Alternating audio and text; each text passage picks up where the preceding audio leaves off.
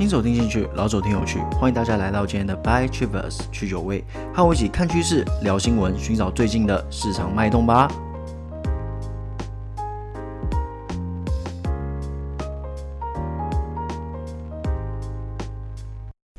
星期六早上好啊，不对，诶，你们听到的时候可能已经下午了啦。不过没有关系，星期六猴子去斗六了，好不好？这个顺口溜有没有听过？有听过的朋友，代表你也有一点这个资历了哦。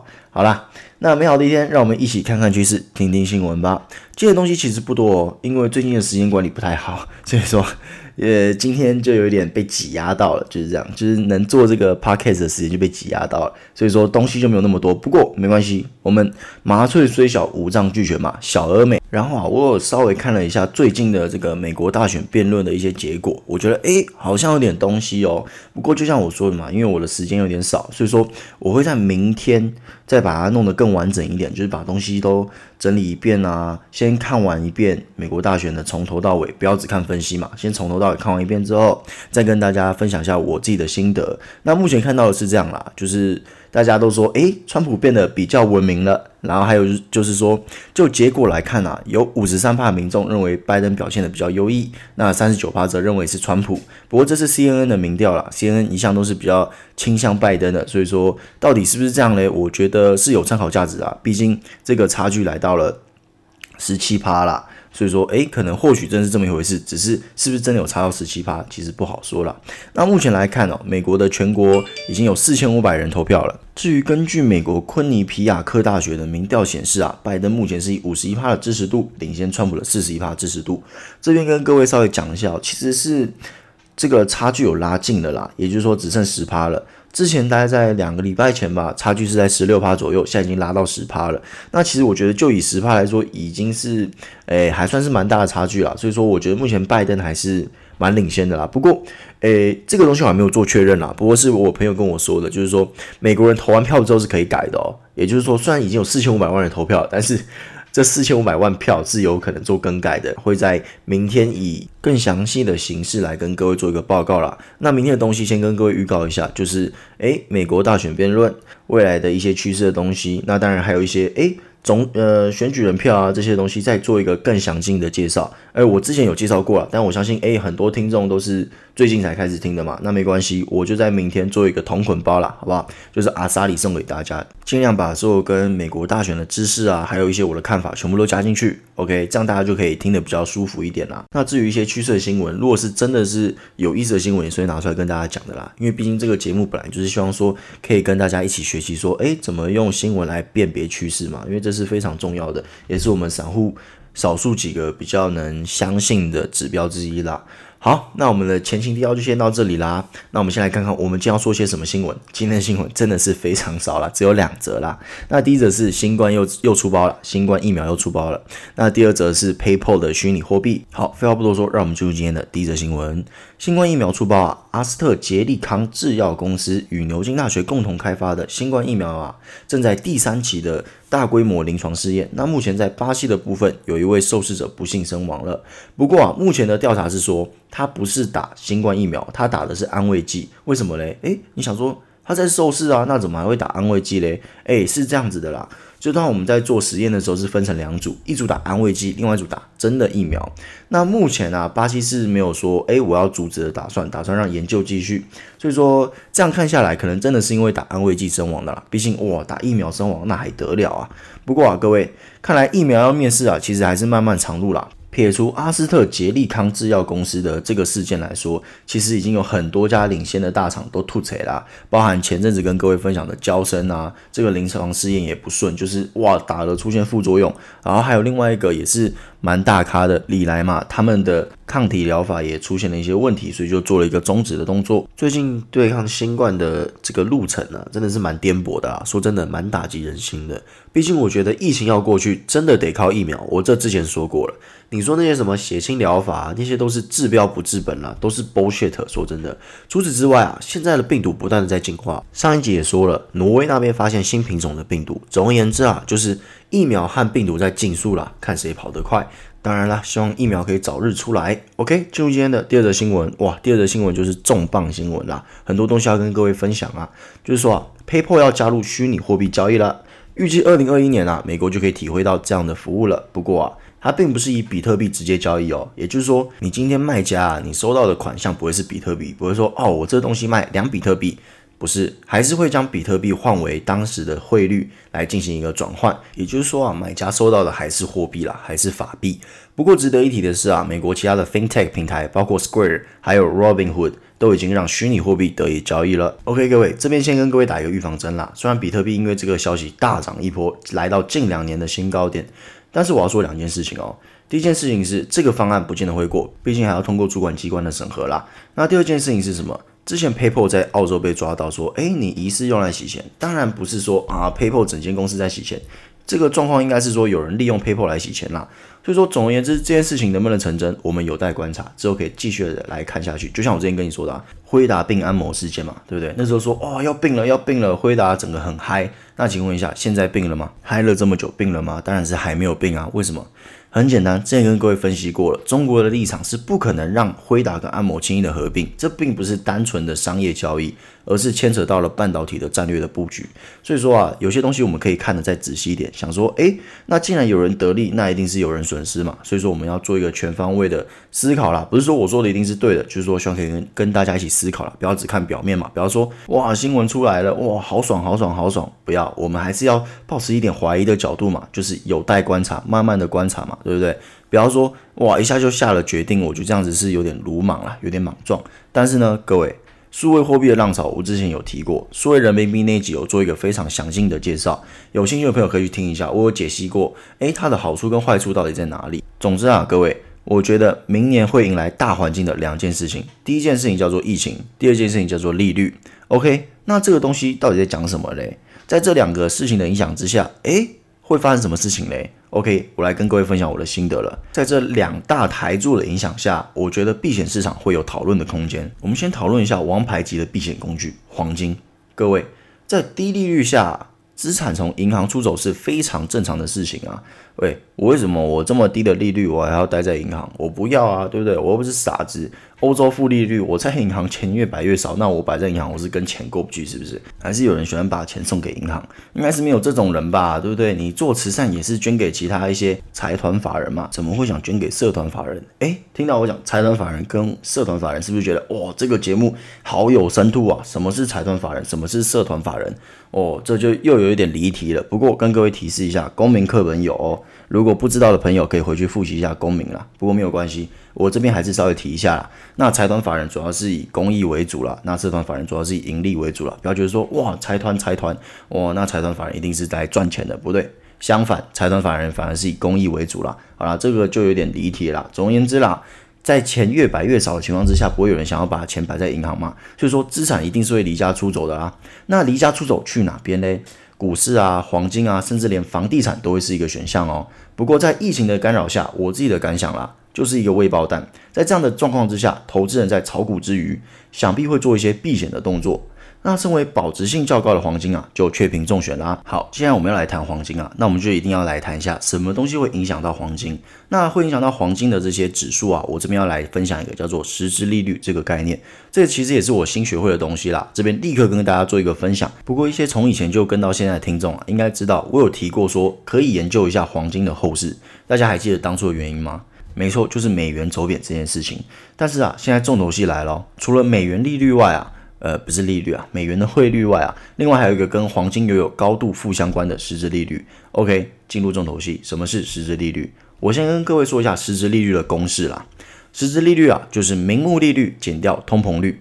好，那这边的名目利率是什么？就是债券的利率，你可以想成银行的利率啦。其实这样就很很有这个 vision，你就很有概念了。银行利率就是说。啊，我今天跟你说，你存我银行，我给你三趴。那这样子的话，你把一百万进去，你每年可能就会有三万块可以拿出来。不过现在的状况应该是没有那么好的利率了啊，现在利率都蛮低的，可能定存你可能还要特别去找一些可能快倒快倒的银行会有这样的这个这么可怕的完美利率，其他的应该都是蛮低的啦。好了，这就拉开了啦。那既然大家都知道，诶，利率是什么了，那 OK，我们继续带下去嘛。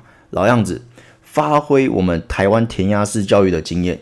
套公式，现在各国利率往下，对不对？而且目前美国是以通膨两趴为目标。那请问，我们公式带下去，实质利率会怎么样？会很低嘛，而且是低得很可悲嘛。那按照负相关这个概念，那金价是不是就值得研究了？不过我这边要再说一个概念啦，通膨不是说升就升的，其实还是要看 QE 到底热不热烈。不过以目前状况来看，我觉得应该是还有还有点东西啦，因为 FED 说要撑这个信贷市场嘛，再加上建商现在在开 party 啊，也就是说。通膨啊，确实是有机会上升的。再加上美国现在在通过这个纾困案，那纾困案要多少钱呢？目前来看，如果拜登上了，应该就是二点二兆吹下去了。那请问一下，现在是不是又要钱了？那钱哪里来啊？你这突然要编二点二兆，这二点二兆不是每天都有在编的呢？这二点二兆是只有新冠才编的嘞。那钱哪里来？那当然就是印钞票嘛，对不对？你跟我说美国不印钞票，我才不信嘞，对不对？一定是印钞票的啊。所以说啊，那这个通膨，我们可以在。预想的状况之下，应该是会上升啊。当然，有些人会说啊，我们拿石油来看通膨，那通膨就没有要上升的意思啊。诶，为什么会这么说？来跟各位讲一个小概念啦。在今天太平盛世的时候，石油确实可以来代表通膨。你，这其实很直观，就是油价上涨。代表说，哎，今天通膨率上涨了，油价下跌，代表哎，通膨率下降了，有点通缩的感觉哦。其实就很直觉啊。我们回归通膨的初衷啊，通膨其实就是很简单的一个概念，就是说钱不值钱了，所以通货膨胀嘛。那你今天通膨了，代表说，哎，一桶油需要花更多钱去买啦。然后啊，现在是低油价，并且在未来还有可能继续扩产，再加上需求没有上来，可能油价还会继续往下贬。那这样就是通缩喽。那我个人的浅见呐，因为我不是专家嘛。我个人觉得石油的状况是纯粹的供需失衡，在通膨这方面，我觉得影响可能就没有那么大啦。以上是我对黄金的这个小看法啦，大家当参考就好。因为我自己也是门外汉嘛，虽然我有做了很多功课，但毕竟我不是本科出身的，再加上我也不是全职做投资人，所以说就是一个小散户的心得。不过就是一个想法，各位可以拿去参考。OK，那接下来进入重点啦。我说了一大堆一拖拉股，接下来要讲虚拟货币了。各位，虚拟货币、数位货币目前越来越。有朝黄金等实体保值商品靠拢的趋势，当然不是我说啊，它朝那边靠拢，它就靠拢了。我又不是上帝，我说什么就是什么，当然不是啊。我接下来会讲具体的证据嘛，对不对？第一个证据是什么？越来越多大公司持有虚拟货币，其实就是变相的帮虚拟货币做一个背书。因为其实虚拟货币有一个，嗯，我觉得蛮大的短板啦，就是没有一个很实体的，比方说美元有美国政府帮它背书。然后这个人民币有大陆政府帮他背书，黄金有全世界的银行帮他背书，那谁来帮数位货币背书？谁来帮比特币背书？其实目前来说是没有的嘛。你要想说，哎，到底它的价值是怎么定义的？其实就是目前来看就有点像是炒作嘛。所以提到一些虚拟货币啊，比特币、以太坊这些，很多人直觉就觉得说，这就是一个投机的产品啊。